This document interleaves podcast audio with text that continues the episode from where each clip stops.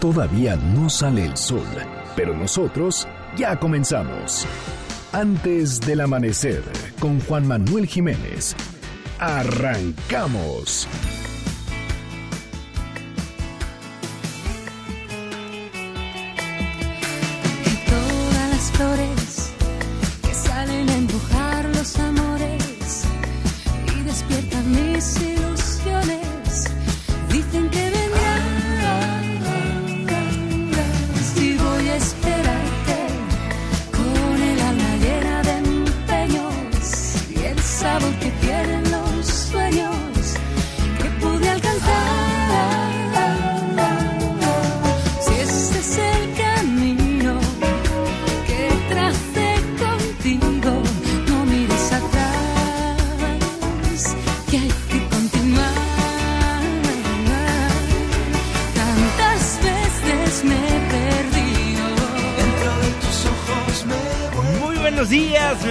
Muchísimo gusto darles la bienvenida a este espacio madrugador de MBS Noticias 102.5.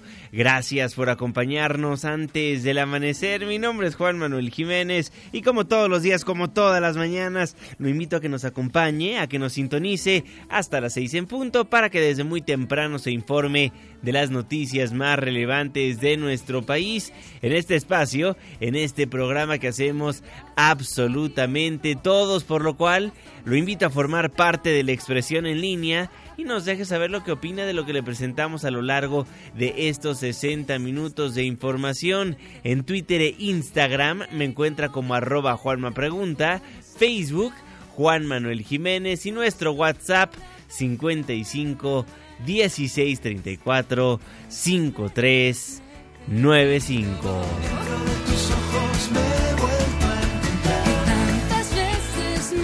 Soledad Jiménez, todas las flores. Vamos a estar escuchando a Sole Jiménez a lo largo de estos 60 minutos de información. Muchísimas gracias por solicitarnos a los grupos, a los artistas, las canciones que ponemos para musicalizar antes del amanecer. El día de mañana, ¿a quién le gustaría escuchar? Márquenos, escríbanos en redes sociales. El día es jueves, la fecha 27 de febrero de 2020, la hora 5 de la mañana con 4 minutos, penúltimo día de la semana, penúltimo día del mes. Estamos en MBS Noticias. Antes del amanecer. Tantas veces me he perdido. Dentro de tus ojos me he vuelto a encontrar. Tantas veces me he caído. Yo me vuelvo a ¿De quién es el santo? Hoy, 27 de febrero del 2020, felicitamos a Gabriel, Leandro, Baldomero, Honorina. Muchas felicidades. Clima. 5 de la mañana con 6 minutos, Marlene Sánchez. Hola amigos del auditorio, muy buen día. Les informo que para este jueves se activó la alerta amarilla por bajas temperaturas en 10 alcaldías. Se prevé que estas condiciones se mantengan hasta las 8 de la mañana. Para el resto del día se pronostica cielo nublado sin probabilidad de lluvias. Tendremos una temperatura máxima de 24 grados Celsius y una mínima de 6. En el norte del país se espera que el Frente Frío número 41 mantenga el ambiente frío con vientos fuertes en Campeche, Quintana Roo, Tabasco y Veracruz. Habrá lluvias en Chiapas y Oaxaca. En contraste, se prevé ambiente cálido en zonas de Guerrero y Michoacán. Este fue el reporte del clima antes del amanecer. Muchísimas gracias Marlene Sánchez y gracias a usted también por sintonizarnos antes del amanecer a través de la señal que sale de MBS Noticias 102.5. Saludo con gusto a todas las personas que nos ven y nos escuchan a través de nuestra página de internet mbsnoticias.com y por supuesto que le mandamos un caluroso abrazo a las personas que nos honran con su presencia a través de las distintas aplicaciones que hay en los teléfonos inteligentes. El reloj ya está marcando las 5 de la mañana con 7 minutos. Le voy a informar. Esta semana le hemos dado seguimiento a la muerte de cuatro personas en el estado de Puebla. Le recuerdo rápidamente del caso. Tres estudiantes de medicina de la Benemérita Universidad Autónoma de Puebla que después de asistir al carnaval de Huejotzingo, tomaron un Uber y minutos después fueron asesinados junto con el conductor del vehículo. Dos de los tres estudiantes eran foráneos, eran colombianos. Ayer, ayer por la mañana, la Fiscalía de Puebla anunció que una de las líneas de investigación de estos homicidios es por un pleito, por un pleito derivado por un sombrero. Erika Almanza. ¿Qué tal Juanma? Te informo que aquí en Puebla la Fiscalía General del Estado abrió una nueva línea de investigación en torno al homicidio de tres jóvenes estudiantes y un conductor de Uber en Huejotzingo. Específicamente el ya nuevo fiscal general del Estado Gilberto Higuera señaló como una posible línea de investigación la discusión previa al asesinato que habría tenido una de las víctimas con una mujer por un sombrero que la hoy Oxisa portaba. Por tal motivo pues destaca que es uno de los puntos que se tienen que analizar, pues, pues se podría haber tratado de una venganza también pues contaminada por los influjos de sustancias eh, tóxicas que habrían ingerido los presuntos delincuentes. Aquí parte de lo que señaló el fiscal general del estado. Una mujer despojó de su sombrero, de este sombrero, a Jimena y ella compartió con, con su familia y desde luego se encuentra plenamente acreditado que hubo una discusión y recuperó su sombrero. No quiero prejuzgar en este momento acerca de, de esa orientación de nuestra investigación para el móvil, pero sin duda es un elemento que tenemos que incluir, puesto que este sombrero fue encontrado en el domicilio donde estaba la unidad y donde estaban el resto de las pertenencias. Expuso que entre los elementos localizados tras las pesquisas se ubicó una mochila negra, unas gafas de sol y el citado sombrero, insistiendo en que los dos últimos pertenecían a la estudiante de medicina colombiana que se encontraba en Puebla por un intercambio. Higuera pidió no prejuzgar esta línea de investigación, pues subrayó que todo es importante para llegar al fondo del asunto. Asimismo, sostuvo que los datos del servicio médico forense arrojaron que fue Jimena quien más impactos por arma de fuego presentó, por lo que reiteró que no se puede dejar de considerar lo relativo a esta discusión como un posible móvil. Hasta aquí el reporte. Gracias, Eric. Eric Almanza, nuestro corresponsal en Puebla. Un total de 22 escuelas de la UAP se declararon en paro de labores desde la mañana de ayer en protesta por el asesinato de tres estudiantes y un conductor de Uber en Huejotzingo, argumentando que pese al diálogo que se tiene con el gobierno, la inseguridad continúa y no se ha esclarecido el homicidio de sus compañeros.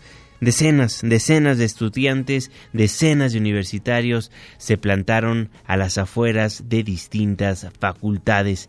A través de un comunicado, estudiantes indicaron que se exige a su rector, a Alfonso Esparza Ortiz y al gobernador del estado, a Miguel Barbosa Huerta, que den atención inmediata a las demandas estudiantiles que han sido ignoradas. Son las 5 de la mañana con 10 minutos.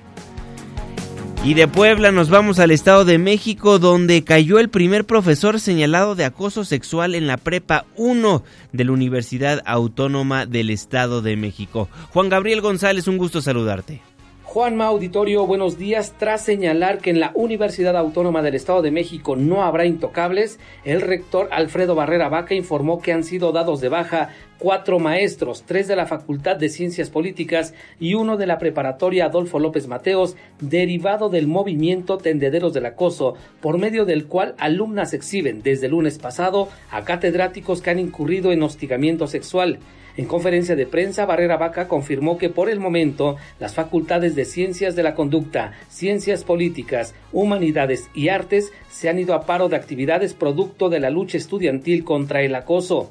Entre los profesores destituidos está Miguel Ángel Pérez Villalba, quien fue exhibido en un video subido a redes sociales justificando el acoso bajo el argumento de que la carne es débil y la tentación es grande. Es la voz de Alfredo Barrera. Tomé la decisión e instruí a la, al abogado general de que se destituyera a uno de los profesores del plantel Adolfo López Mateos y eh, horas más tarde también tomé la decisión de que fueran destituidos tres profesores de la Facultad de Ciencias Políticas. Debo eh, reconocer que eh, eran casos de reiteradas eh, demandas públicas y por tanto se consideró como falta grave. El movimiento Tendederos del Acoso también se replicó en escuelas ajenas a la universidad como la Normal de Maestros de Toluca. Juanma, el reporte que tengo. Muchísimas gracias Juan Gabriel.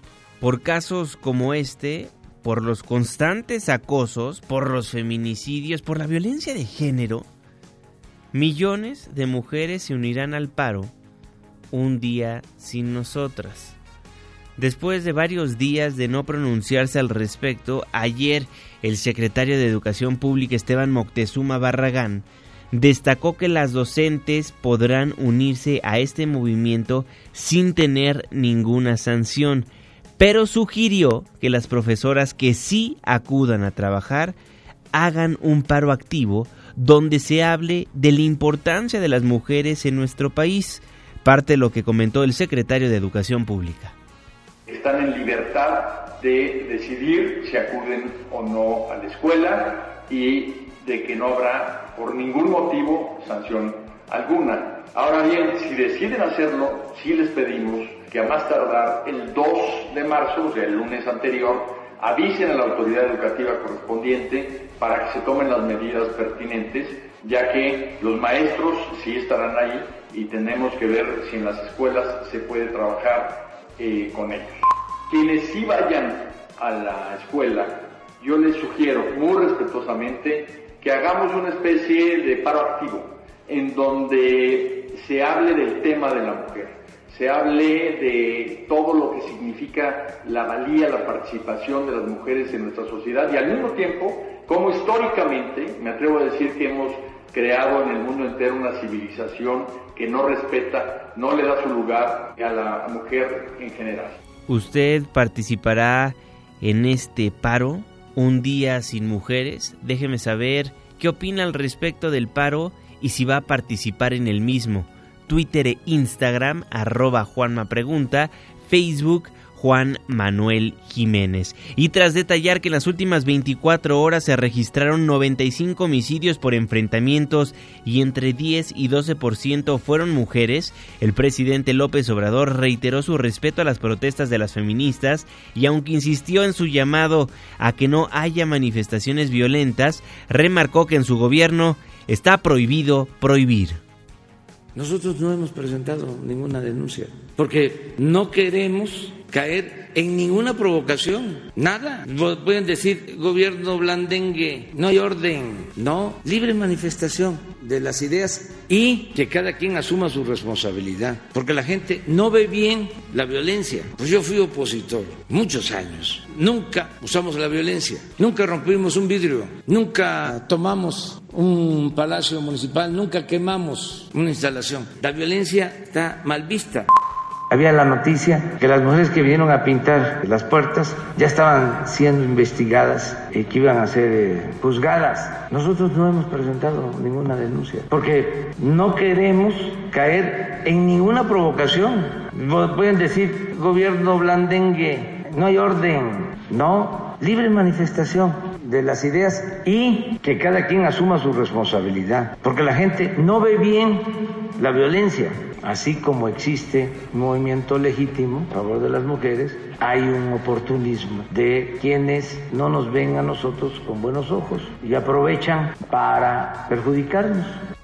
Aprovechan para perjudicarnos, dice el presidente de la República, Andrés Manuel López Obrador. En tanto, organizaciones feministas reprocharon a la jefa de gobierno Claudia Sheinbaum la falta de metas e indicadores para medir los resultados de las 11 acciones implementadas como parte de la Declaratoria de Alerta por Violencia contra las Mujeres en la Ciudad de México. Durante la cuarta mesa celebrada con el grupo interinstitucional y multidisciplinario de seguimiento de dicha alerta, las activistas también reclamaron la carencia de un plan de acción para incorporar otras medidas para erradicar el feminicidio. A la fecha, el grupo de seguimiento no cuenta con las metas e indicadores respecto a las medidas contempladas en el decreto de declaratoria. Tampoco se ha desarrollado un plan de acción que incorpore otras medidas estratégicas para atender la violencia feminicida, a pesar de existir una clara necesidad de implementar acciones inmediatas que pongan fin a la violencia institucional que son acciones y son indicadores de gestión, pero que no nos ayudan a evaluar si efectivamente las medidas que se han emprendido nos están ayudando a lograr los resultados esperados. Así lo daban a conocer las feministas ayer en esta reunión. En respuesta, la jefa de gobierno Claudia Sheinbaum reconoció que si bien hace falta mucho por hacer, se ha avanzado. Dijo que se espera que pronto sea aprobada la ley para integrar el registro público de agresores sexuales, la ley Olimpia, que combate y castiga los delitos cibernéticos de carácter sexual, y la confirmación del banco de ADN que se prevé esté listo en septiembre y cuya licitación, por cierto, se va a publicar la próxima semana. También para no irnos con la idea de que este, no se ha hecho absolutamente nada en estos tres meses, porque son tres meses, se cumplen de hecho tres meses de la declaratoria de la alerta. Tenemos que hacer más, sí tenemos que hacer más. Los casos que acaban de ocurrir, estamos en una revisión de cómo pudimos haberlos evitado, si es que este hubiera sido el caso, y eso nos está generando una condición para trabajar de mejor manera en la ciudad. Así lo daba a conocer la jefa de gobierno Claudia Sheinbaum. Por cierto, la Comisión de Derechos Humanos de la Ciudad de México informó que será en el mes de marzo cuando se dé a conocer el nombre de la persona que ocupará la titularidad de la Fiscalía de Feminicidios de la capital. La presidenta del organismo, Nacheli Ramírez, aseveró que para afrontar este fenómeno no basta con aumentar las penas, algo que discutimos el día de ayer, ya que también se requiere de analizar el contexto y de realizar investigaciones con perspectiva de género. La voz de la Ombudsperson. Ya tenemos fecha, ya cerró la convocatoria. Una convocatoria, ya cerró la convocatoria la semana pasada. Ya estamos en proceso que elijan a la nueva fiscal. Mi impresión es que estaban esperando igual la transformación de la fiscalía, de la procuraduría en fiscalía para operar esta parte. Y ya, ya está, está en curso. tengo otras preguntas, pero una de mis Sí, en este mes de marzo van, van, a, van a decidir ya quién. Nosotros somos de la opinión de, que claro que las normas y las leyes siempre van a ser, pueden mejorarse, pero que en este caso tenemos desde hace, en este país ya 10 años, ¿no? formulando leyes, formulando leyes que han robustecido nuestro acercamiento y que por lo tanto lo que tenemos que hacer es operar esas leyes y que éstas no tengan un retroceso. Léase el retroceso, por ejemplo, que caía la Fiscalía Federal de quitar la figura de feminicidio Seis de cada diez mujeres son acosadas sexualmente en la República Mexicana. Once mujeres en promedio fueron asesinadas diariamente en el país durante el mes de enero de 2020. La violencia de género será un tema que vamos a estar tocando diariamente en la capital del país hasta que no haya un cambio. Y por supuesto que en este espacio informativo le daremos puntual seguimiento. Son las 5 de la mañana con 20 minutos tiempo del centro de la República Mexicana. En otros temas, sin contar con un proyecto de dictamen definitivo y en medio de posiciones encontradas e incluso diría yo fuertes cuestionamientos al titular de la CONADIC, a Gadi Sabiki, las Comisiones Unidas de Salud, Justicia y Estados Legislativos, Estudios Legislativos Segunda del Senado, iniciaron, iniciaron ya la discusión sobre la regulación de la marihuana en una reunión de trabajo donde privó el desorden. El presidente de la Comisión de Justicia, Julio Ramón Menchaca, informó que el proyecto que fue distribuido a los legisladores solo tenía algunas actualizaciones, por lo que no era el definitivo. Ante esta situación se determinó esperar hasta la próxima semana para contar con un documento que contemple todas las propuestas y someterlo a discusión y votación. Parte de lo que se vivió en el Senado por la discusión sobre la regulación de la marihuana. Lo que acaba de decir el señor es falso. Le pido que lea la Ley General de Salud, si quiere le cito el artículo, en donde hay una tabla de autoconsumo permitido en este país. si nos van a estar dando información falsa en esta mesa, yo no tengo nada que hacer aquí. No es debatible, es falso que esté prohibido el consumo y es falso que te lleven detenido si tienes en tu posesión marihuana. De hecho, cocaína tampoco. no me agrada que se me llame mentiroso. Es absolutamente absurda esta ley, puesto que a mí se me permite traer 5 gramos de marihuana. ¿Y dónde la compro? O sea, la única opción que me queda es que vaya yo caminando en la calle y caiga del cielo esos 5 gramos para que yo pueda hacerme de esa sustancia. Y por otra parte, esos 5 gramos, esa tabla mínima de dosis máximas, no está para descriminalizar el uso. Esa ley se hizo para distinguir al narcomenudista del usuario que tiene una dosis para consumo personal.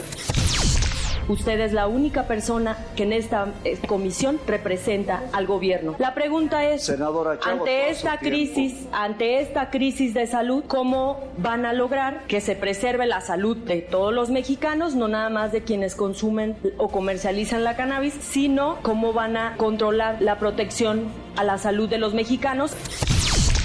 Yo le quiero preguntar si sabe cuántos hay en el país con médico, cuántos cumplen la NOM, cuántos están reconocidos por la Secretaría de Salud, qué aparato y qué infraestructura tenemos. Porque a mí me interesa el mercado también, pero me preocupa el tema fundamental de las adicciones, que es la salud. Si vamos a hacer negocio con una adicción, quiero estar seguro de que quien quiera dejarla puede tener la infraestructura para eso. ¿Bajo qué sustancia psicoactiva actuó Carlos Salinas cuando ordenó el asesinato de Colosio? ¿Bajo, bajo qué sustancia psicoactiva actuó Felipe Calderón cuando sacó al ejército a las calles con más de 250 mil ejecutados, 50 mil desaparecidos y más de 50 mil feminicidios? ¿Bajo qué sustancia psicoactiva actuaron estos sujetos? Sujetos y otros gobernantes. También Duarte en Veracruz. También Cabeza de Vaca. Los que han saqueado el país estaban bajo el efecto de cannabis. La discusión sobre la regulación de la marihuana en la Cámara de Senadores, esta que se llevó a cabo en las Comisiones Unidas de Salud, Justicia y Estudios Legislativos Segunda de la Cámara Alta. En tanto, la postura del presidente de la República es bastante clara. Andrés Manuel López Obrador en la mañanera aseguró que su gobierno no está pensando en legalizar la marihuana para uso lúdico, solo para uso medicinal. Eso habría que verlo, pero no estamos pensando nosotros ahora en este, una medida así, solo con propósitos médicos, solo con propósitos de salud. La línea está clara desde la presidencia de la República. Ya veremos si los legisladores morenistas se guían por las declaraciones del Ejecutivo Federal. ¿Usted cree que vaya a pasar esto en el Senado? ¿Está a favor o en contra de la legalización de la marihuana para uso lúdico o simplemente está a favor de la legalización para uso medicinal? ¿O ninguna de las dos opciones le gusta? Déjeme saber a través de nuestras redes sociales, Twitter e Instagram, arroba Pregunta, Facebook, Juan Manuel Jiménez. Son las 5 de la mañana con 25 minutos y en más información el fiscal general de la República Alejandro Gertz Manero deberá darle a conocer a los padres de los normalistas desaparecidos de Ayotzinapa la fecha exacta en la que deberán de comparecer por estos hechos el exsecretario de Gobernación Miguel Ángel Osorio Chong y el ex procurador general de la República Jesús Murillo Caram en el marco de la 65 Acción Global por Ayotzinapa Padres y madres, familiares, así como organizaciones solidarias marcharon una vez más desde el Ángel de la Independencia hasta el hemiciclo Juárez, en donde Felipe de la Cruz lamentó que por más de cinco años no hayan recibido respuesta a la pregunta del paradero de los jóvenes. Lo que estamos en espera es de a ver si en esta próxima reunión ya nos informan si ya vino Murillo Caran, ya vino Tomás Cerón, ya vino Osorio Chón y todos los involucrados del gabinete de Peña Nieto. El mismo Peña Nieto tiene que venir a declarar porque nosotros lo hacemos responsable como presidente de la República y responsable de la política y la seguridad de los mexicanos en este crimen. Entonces, la exigencia siempre ha sido esa, que el gobierno o el gabinete de Peña Nieto tenga que declarar y tengan que ser investigados por su responsabilidad en este crimen. El gobierno de México ya solicitó de manera formal al gobierno de España la extradición de Emilio Lozoya. René Cruz.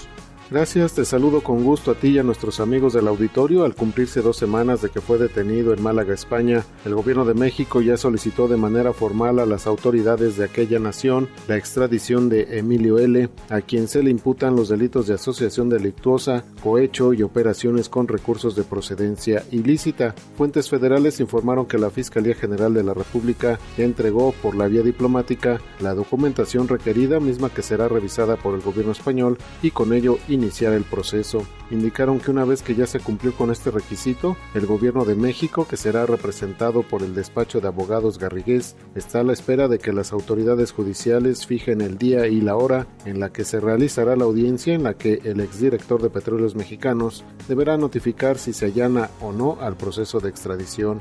Cabe mencionar que el Tratado de Extradición entre México y España establece que la solicitud debe de estar acompañada de la exposición de los hechos por los cuales se solicita la extradición, original o copia auténtica de sentencia condenatoria, orden de aprehensión, auto de prisión o cualquier otra resolución judicial que tenga la misma fuerza según la legislación de la parte requiriente y de la que se desprenda la existencia del delito y los indicios racionales de su comisión por el reclamado. Asimismo debe de estar acompañada del texto de las disposiciones legales relacionadas al delito o delitos de que se trate, penas correspondiente y plazos de prescripción, así como los datos que permitan establecer la identidad y la nacionalidad del individuo reclamado y siempre que sea posible los conducentes a su localización. Juanma, el reporte que tengo, muy buenos días. Muy buenos días René Cruz, buenos días a usted también, gracias por hacernos el favor de sintonizarnos antes del amanecer a través de la señal que sale de MBS Noticias 102.5. Saludo con gusto a todas las personas que nos ven y nos escuchan a través de nuestra página de internet mbsnoticias.com y por supuesto que en este jueves le mandamos un caluroso abrazo a las personas que nos honran con su presencia a través de las distintas aplicaciones que hay en los teléfonos inteligentes. El reloj está marcando las 5 de la mañana con 29 minutos tiempo del centro de la República Mexicana en el Valle de México. 4 grados centígrados marca el termómetro. Mucho frío para las siguientes horas hasta la una de la tarde se va a estar mejorando la temperatura cuando llegaremos a una máxima de 20 grados centígrados para que tome las debidas precauciones si es que usted andará por la capital del país. Nos vamos a un breve corte comercial, nos vamos a la pausa. Al volver estaremos platicando de lo que pasó en el CCH Azcapotzalco llegaron varios jóvenes que seguramente no son estudiantes del plantel educativo y tomaron a la fuerza las instalaciones de el Colegio de Ciencias y Humanidades Azcapotzalco. Le tendremos la crónica completa y también en la Ciudad de México hay una persona pues sospechosa de tener COVID-19. Se trata de un hombre de 44 años que presentó un cuadro clínico leve. Le tendremos los detalles en unos momentos más. Por lo pronto escuchemos Bajo el cielo de París, Sole Jiménez, luego el reporte vial, la pausa. Y ya volvemos. Y un rayo de sol y el cielo azul, el acordeón de un soñador, la esperanza está aquí, bajo el cielo de París.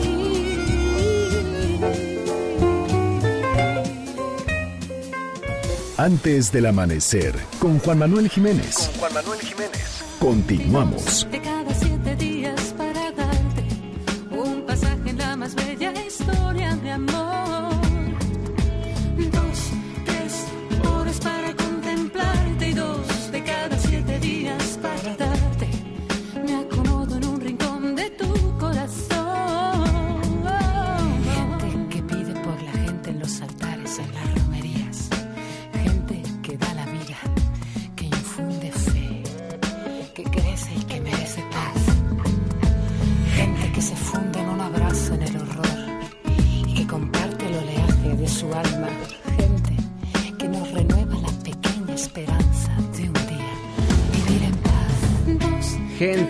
Soledad Jiménez, nacida en París, Francia, el 27 de febrero, pero de 1963. Hoy cumple 57 años de edad.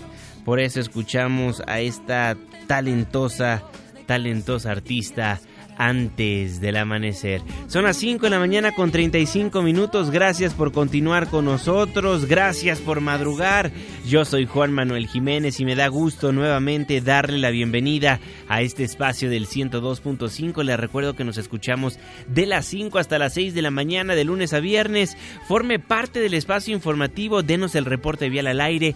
Cuéntenos cuáles son los problemas que hay en su colonia, en su barrio, en su ciudad. 5166-1025, los teléfonos en cabina, redes sociales, arroba Juanma Pregunta. Son las 5 con 34. Saludo con gusto, como todos los días, como todas las mañanas, al jeque de los deportes, Luis Enrique Alfonso. Muy buenos días. Deportes con Luis Enrique Alfonso. Mi querido Juanma, aquí estamos ya. Espero que, que hayas eh, dormido bien, Juanma, que no hayas tenido pesadillas, que haya regresado tu alma al cuerpo, Juanma, y de todos los eh, que nos están escuchando, porque tu ame ayer estuvo a punto de dar el papelón en el Estadio Azteca. Habían empatado a uno en la ida de los eh, octavos de final de la Concacharcos allá en Ciudad de Guatemala y la vuelta con el Comunicaciones fue complicado. Al minuto 60 Agustín Herrera, el mexicano que juega para el equipo Chapín, anotaba de penal. Después les expulsaban a Allen Yáñez y quedaba Comunicaciones con uno menos. Hasta el 79 Manuel Aguilera anota de penal y ya en eh, empatado el partido se van obviamente a definir todo desde los 11 pasos. Agustín Herrera falla, anota Sebastián Córdoba y todo el americanismo le regresó su espíritu, alma, eh, eh, orgullo, honor al cuerpo, porque imagínense hoy ir a trabajar sabiendo que el Comunicaciones los hubiera eliminado. Era para llevar bolsa de pan en la cabeza, Juan Manuel Jiménez. Pero bueno, escuchemos reacciones de- de tus ídolos, Juanma, que ayer, ayer salieron, pero asustados del Estadio Azteca. Pues que desafortunadamente no pudimos ser contundentes. Que llegamos, llegamos, llegamos y no la metimos. Y cuando pasa eso, tenemos una malaria, una malaria muy mal. De repente entro al vestidor y me dice, Viñas, no puedo caminar. ¿Qué te pasó? No se me duele el abdomen. Pero un golpe, te tiró, algo. No, me empezó a doler. Le digo, ¿pero qué tienes? No sé, no puedo caminar. Y tengo que jugar con un sub-17, no tengo más. Entonces, sí, la, la mala suerte, pero el equipo ahí está, manteniéndose, ¿no? Y también ahora escuchamos las reacciones de los Tigres, Juanma, porque, caray, los Tigres también sufrieron. Perdieron la ida 2 por 1 ante la Alianza en Cuscatlán, en El Salvador. Iban ganando 3 a 0 tranquilamente con doblete de Gignac, que ya es el máximo goleador regio. Después, Juan Portillo les hace dos. Con ese marcador están eliminados. Y al 94 viene Nahuel Guzmán y de cabeza el portero de los Tigres, el polémico arquero, hace el gol y con eso califican arañando de vergüenza. Escuchemos las voces de los protagonistas porque también los Tigres dieron de qué hablar. Me siento contento por el pase y preocupado porque tengo que trabajar en mucho el aspecto defensivo del equipo, porque si seguimos complicando los partidos fáciles como nosotros estamos complicando, pues naturalmente que tengo que estar preocupado en ese sentido. Vámonos con las chivas, las eh, super chivas galácticas del Jalalajarra, porque pues ya hay castigo, Juanma. Luego de que la directiva del rebaño diera a conocer en un comunicado que castigaría a dos de sus jugadores por violar los códigos de ética. O sea, el Chicote Calderón se fue de fiesta después de perder ante Cruz Azul. Lo cacharon. Eh, Uriel Antuna eh, andaba haciendo uso ahí, enganchándose con, en, en Twitter con eh, estos... digamos, es que no encuentro el término, pero incendiarios, ¿no? De medios de comunicación. También le dijeron bájale y además lo cacharon ahí una movida, Juanma. Andaba ahí tratando de ligar cuando es casado y toma la cachetón. Esto fue lo que dijo el Chicote y Antuna al respecto. Una mala decisión el haber salido, el haber, el haber ido ahí. Después de eso me queda una experiencia muy buena. Pedir una disculpa a los aficionados, a, a- mi familia, a mis compañeros otra vez, a la institución. Siempre mis compañeros desde que llegué han sabido que, que siempre entrego el máximo dentro y fuera de la cancha, que fuera de la cancha también me cuido, mi esposa lo puede comprobar, mis compañeros también. Champions, el Real Madrid cayó 2 por 1 ante el Manchester City en un juegazo y el Leo sorprendió y venció 1 por 0 a la Juventus de mi papichulo. Falta la vuelta, Juanma, tranquilos todos. Y el campeonato de Gran Turismo en el circuito de Barcelona es el primer evento suspendido en España, Juanma, tras los primeros casos detectados en la península ibérica eh, por eh, coronavirus. Los organizadores dieron a conocer que los entrenamientos pactados en la pista de Montmeló para el próximo 5 y 6 de marzo quedan suspendidos. Lo anterior basado en las recomendaciones hechas por las autoridades sanitarias en todo el continente. Sin embargo, la Fórmula 1 sí mantiene las pruebas de pretemporada que se celebran ahí mismo, ¿eh? en Montmeló, la pista ubicada en la provincia de Cataluña. Y ya se sabe la prelista de 50 nombres para ir al eh, preolímpico eh, rumbo a Tokio, Juanma, de fútbol. Jaime Lozano dio a conocer, de esos 50 quedan 20. Sorprende que está Laines, Diego Laines, que pues recordemos que fue operado de apendicitis, y también Edson Álvarez, que casi no juega con el PSB, pero bueno, de esos 50 quedan 20. El próximo 20 de marzo inician en la eliminatoria en Guadalajara. Y el presidente Andrés Manuel López Obrador recibió en su oficina de Palacio Nacional Juanma a una comitiva del equipo de béisbol de los grandes ligas, los Diamondbacks de Arizona, quienes van a jugar dos partidos amistosos el próximo 18 y 19 de abril contra los padres de San Diego en la nueva casa de los Diablos Rojos del México. El presidente y director de los Diamondbacks, Larry Hall, le regaló una franela personalizada del equipo al presidente. Dentro de esta comitiva estuvieron los peloteros mexicanos Erubiel Durazo y Rodrigo López, además del cubano Luis González, quien le dio el hit con que la novena de Arizona conquistó la única serie mundial en 2001 ante los Yankees de Nueva York. Y ya para terminar, Juanma, el tenis. La mexicana Renata Zarazúa volvió a ganar. En la segunda ronda eliminó al estadounidense Katy Bolinets 4, 6, 7, 5 y 6-0 para clasificar a los cuartos de final. La primera mexicana en llegar a esta ronda en Acapulco en 13 años. En la rama varonil, sorpresa, el alemán sembrado 7 de mundo, el Alexander Zverev quedó fuera a manos del estadounidense Tommy Paul 6-3 y 6-4. ¡Juanma! ¿De veras estás bien, Juanma? ¿No, no tienes problema? ¿No, no tu, tu pechito está bien? ¿No sufriste así como, como váguidos? Todo Porque bien. el poderoso Ames estuvo a punto de caer eliminado por el Comunicaciones. Paren todo. ¡Qué vergüenza! ¡Qué vergüenza! Mi Twitter, arroba Lea Deportes. Nos vemos en unos minutos por Azteca 1 en Hechos AE. Saludos, saludos, mi querido Luis Enrique Alfonso, el jeque de los deportes. Antes del amanecer, el reloj está marcando las 5 de la mañana con 41 minutos. Vámonos con un resumen capitalino. La Secretaría de Salud analiza un nuevo caso sospechoso de COVID-19 en la Ciudad de México. Se trata de un hombre de 44 años que presentó un cuadro clínico leve. Un nuevo caso sospechoso del nuevo coronavirus del COVID-19 en la capital del país. Le estaremos informando al respecto. Por cierto, debido al brote de coronavirus y su efecto en el Producto Interno Bruto Mundial, el Banco de México recortó su expectativa de crecimiento para la economía para este año de un intervalo de 0.8 a 1.8% a uno de entre 0.5 a 1.5%. Así lo daba a conocer el gobernador del Banco de México, Alejandro Díaz de León.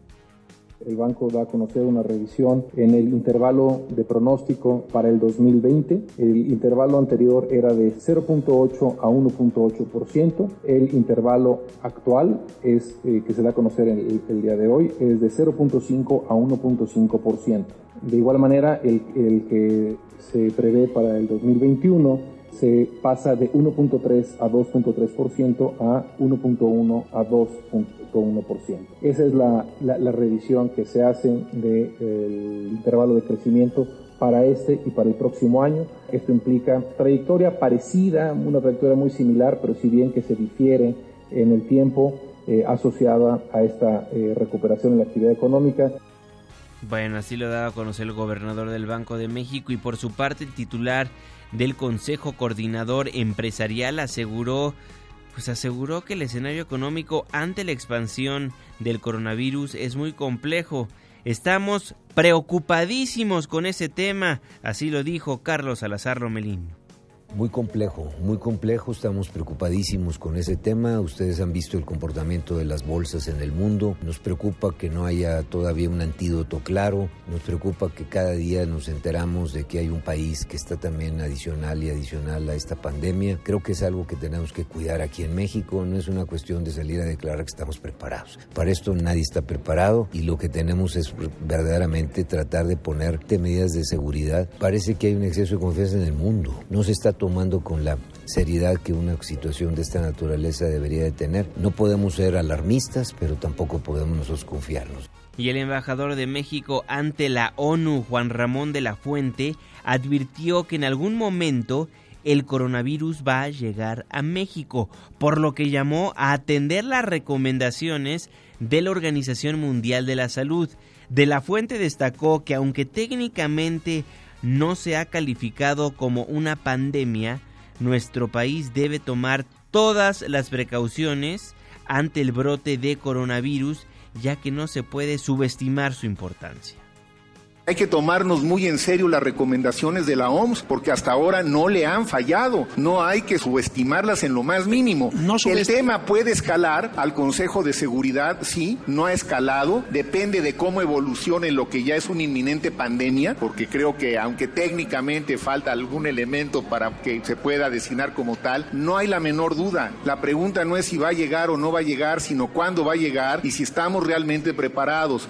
Hay que asumir que el virus va a llegar a México, que nos va a pegar y ojalá que el sistema de salud eche mano de la infraestructura y sobre todo de los recursos humanos capacitados que tenemos, porque los tenemos, son expertos de la propia OMS, algunos de ellos, para que más allá de las divisiones que pueda haber ahorita en el sector, este sea un punto en el que cerremos filas porque lo necesitamos. Es una realidad que el coronavirus, que el COVID-19 llegará a la República Mexicana. Esperemos nuestras autoridades se estén tomando muy en serio esto, porque tenemos que estar preparados para la llegada del COVID-19 a nuestro país. Y en Estados Unidos, Donald Trump dio su primera conferencia de prensa sobre la amenaza del coronavirus en aquel país asegura que Estados Unidos está preparado para una gran epidemia. Sin embargo, muchos expertos ponen en duda sus afirmaciones. Lo desmenuzamos con Maru de Aragón. Hola Juan Manuel, buen día a ti y a quienes nos escuchan. El avance del coronavirus en el mundo está provocando un nuevo enfrentamiento político en Estados Unidos en este año electoral. Mientras que el presidente Donald Trump sostiene que la respuesta de su gobierno ha sido la adecuada, los demócratas y muchos medios de comunicación lo acusan de estar respondiendo con lentitud y falta de transparencia. Hasta ahora, según el Washington Post, hay 60 casos confirmados, incluidas las 42 personas que viajaban en el crucero varado en Japón. En Nueva York, el especialista en enfermedades infecciosas, Lawrence Eisenstein, dijo que las autoridades están monitoreando a 83 personas. Muchas estuvieron recientemente en China y en California se confirma el primer caso de origen desconocido. Ante la oleada de ataques, Trump dio ayer una conferencia de prensa en la que estuvo acompañado por especialistas del Centro para el Control y Prevención de Enfermedades. Señaló que la estrategia de contención está dando resultados y que llegado el momento impondría restricciones a los viajes. Horas antes, Alex Azar, secretario de Salud y Servicios Humanos, compareció ante el Congreso.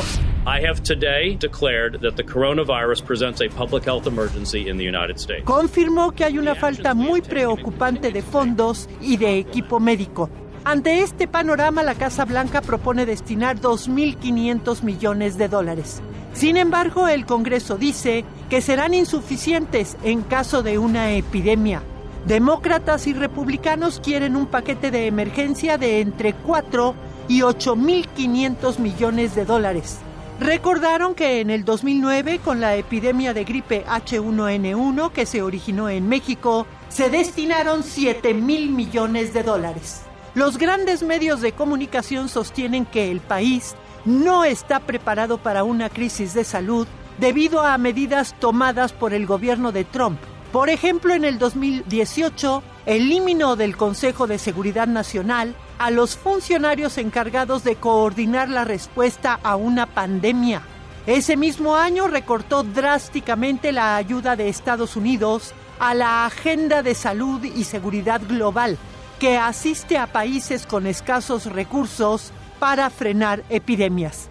Ha recortado también la ayuda de Estados Unidos a la Organización Mundial de la Salud y a la Organización Panamericana de la Salud. La propuesta de presupuesto para el 2021 incluye fuertes recortes en materia de salud.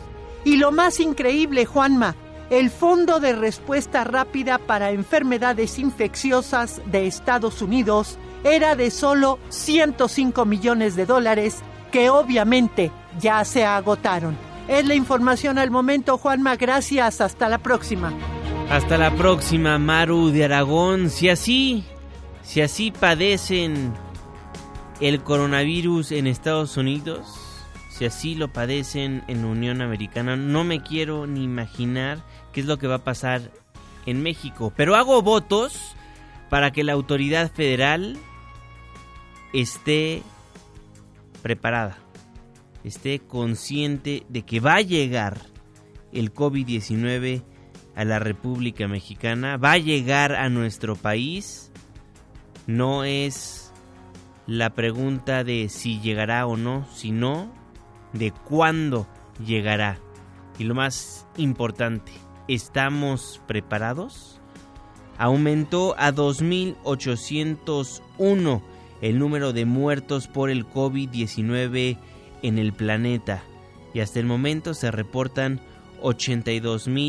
82.027 casos por el nuevo coronavirus y la Secretaría de Salud analiza, le repito, un nuevo caso sospechoso de COVID-19 en la Ciudad de México. Son las 5 de la mañana con 51 minutos. Bueno, regresamos a temas que son noticia en la Ciudad de México. Le platicamos a lo largo del 2020, le hemos estado platicando a lo largo de este año de los paros que hay en distintos planteles educativos de la Universidad Nacional Autónoma de México.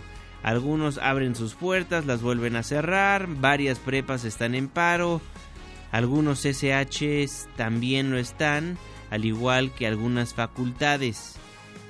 Se liberó el CCH Escapotzalco, ya los alumnos estaban teniendo clases, sin embargo ayer encapuchados tomaron por la fuerza las instalaciones del colegio de Azcapotzalco, del CCH Azcapotzalco. 14, 14 personas resultaron lesionadas. Adrián Jiménez, ¿cómo estás? Buen día. Buen día Juanma, un saludo afectuoso para ti y el auditorio. Un total de 14 maestros resultaron lesionados ayer durante la toma del CCH Azcapotzalco por un grupo de aproximadamente de 60 encapuchados. Dos de los docentes tuvieron que ser hospitalizados pues fueron agredidos por los paristas con cadenas, tubos, bombas molotov y petardos. Además, el abogado de la institución, Antonio Gil, fue retenido por un grupo de encapuchadas, toda vez que su intención era lincharlo, situación que no se concretó debido a la intervención de algunas maestras que lograron sacarlo del plantel. Así lo denunció Javier Consuelo, director de esta institución. Escuchemos. Sí, intentaron linchar a uno de ellos fue el abogado auxiliar del plantel, no lo dejaban salir, es el licenciado Antonio Gil. Lo apoyaron las maestras para quitárselo a las feministas. En entrevista, el directivo indicó que la unidad jurídica de la escuela escuela estará abierta para que el personal docente y administrativo que fue agredido pueda levantar las actas correspondientes. Fotografías que también nosotros estuvimos tomando de, este, de las condiciones en las que tenían el plantel y por supuesto que en este momento con la agresión que hubo hacia los profesores, eh, con una violencia desmedida, ¿no? Con petardos, con bombas molotov, con eh, rocas que estuvieron arrojando, eh, esto tiene que tener una consecuencia, por supuesto. Esas no son actitudes de ninguna persona que se pueda apreciar de ser universitario. Agregó que si bien no está identificada, sí hay una mano negra en el conflicto de la UNAM. En este sentido, detalló que identificaron a una mujer de unos 40 años ajena al plantel que estaba encapuchada, además de alumnas del CCH Naucalpan y otras estudiantes del plantel que tienen otros intereses, pues dijo incluso una de ellas que cursa el cuarto semestre debe todas las materias. Consuelo Hernández señaló que se avanza en la investigación sobre el fallecimiento de Jesús N., quien presuntamente murió por negligencia médica el pasado mes de enero en la institución. Recordó que por estos hechos fueron despedidos el médico y la enfermera de la escuela. Además dio a conocer que la joven agredida la semana pasada en uno de los baños del plantel es atendida de manera psicológica luego de que fue atacada con una navaja y que le dislocaron los hombros. Más tarde, Javier Consuelo Hernández, director del CCH Azcapotzalco, acudió a Ciudad Universitaria para reunirse con el rector de la UNAM, Enrique Grague. Juan Auditorio, la información. Buenos días. Muy buenos días, Adrián Jiménez. Ahí la situación por la que atraviesa el CCH Azcapotzalco. Llegaron encapuchados, tomaron por la fuerza las instalaciones de ese plantel educativo, lesionaron a 14 personas y retomaron las instalaciones de el Colegio de Ciencias y Humanidades Azcapotzalco. Hasta el momento siguen 11 planteles educativos de la máxima casa de estudios en paro. Son las 5 de la mañana con 55 minutos. Muchísimas gracias por hacernos el favor de sintonizarnos antes del amanecer a través de la señal que sale del 102.5 de su frecuencia modulada en este 27, 27 de febrero de 2020. Fíjese que un día como hoy, pero de 1978 se creaba la Dirección General de Culturas Populares, instancia encargada de promover el estudio, conservación, difusión y desarrollo de las culturas populares e indígenas de México. Hoy Hoy también es el Día Internacional del Trasplante de Órganos y Día Internacional del Oso Polar. De acuerdo con científicos rusos, han aumentado los casos de canibalismo entre osos polares debido al cambio climático y a la actividad humana en su hábitat. Hoy Día Internacional del Oso Polar y dan a conocer esta información. Son las 5 de la mañana con 56 minutos tiempo del centro de la República Mexicana. Ya nos tenemos que ir, nos vamos a despedir en unos momentos más, sin embargo creo que es importante darle a conocer lo que pasó el día de ayer en la Cámara de Diputados. Se supone, usted lo sabe, que se tiene que elegir a varios consejeros del Instituto Nacional Electoral. Y para hacer esto, para poder elegir a los consejeros del INE, hay un comité hay un comité que se encarga de analizar, de evaluar a todas las personas que se buscan apuntar. Ayer, la Comisión Nacional de Derechos Humanos mandó a sus dos propuestas para que para que puedan evaluar a las personas que buscan llegar a convertirse en consejeros del INE. En un comunicado, la Comisión Nacional de Derechos Humanos, después de que se hizo viral eh, la propuesta, la propuesta de dos de los perfiles, John Ackerman siendo una de ellas, la Comisión Nacional de Derechos Humanos dice que ellos nunca presentaron esa propuesta. Pero ¿qué cree? Momentos después, En otro comunicado, después de haber negado el primero, que sí le hicieron llegar a la Cámara de Diputados, nuevamente apareció el nombre de John Ackerman, quien a través de redes sociales puso lo siguiente, es un honor y acepto con orgullo la designación por Rosario Piedra Ibarra de la CNDH como parte del comité técnico totalmente honorario que revisará las candidatas y candidatos para renovar el INE. Por supuesto, John Ackerman siendo una persona que se le asocia con la 4T, muchos políticos estuvieron en desacuerdo. PAN, PRD se manifestó. Tina Álvarez.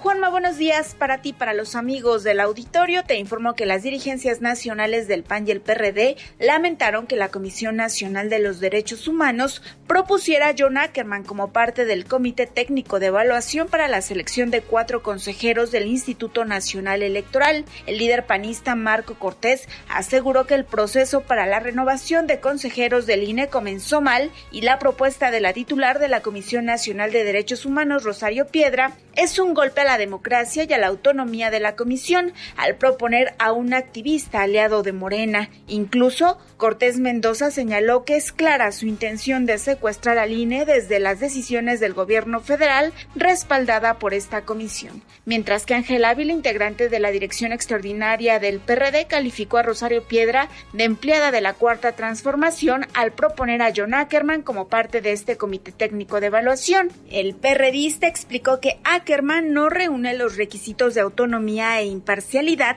por lo que podría ser el inicio para que el gobierno federal empiece con la captura del INE, el único órgano autónomo que le faltaba y el cual representa la democracia. Hasta aquí el reporte. Gracias, Tina. John Ackerman es una persona que abiertamente ha defendido a la cuarta transformación, por eso la imparcialidad que pues que debería de haber en esta designación. Irmeréndira Sandoval, la secretaria de la Función Pública, es esposa de John Ackerman, por eso el descontento de varios servidores públicos y de varias personas en las redes sociales. Con eso nos vamos, con eso nos despedimos. Muchísimas gracias por habernos acompañado a lo largo de estos 60 minutos de información.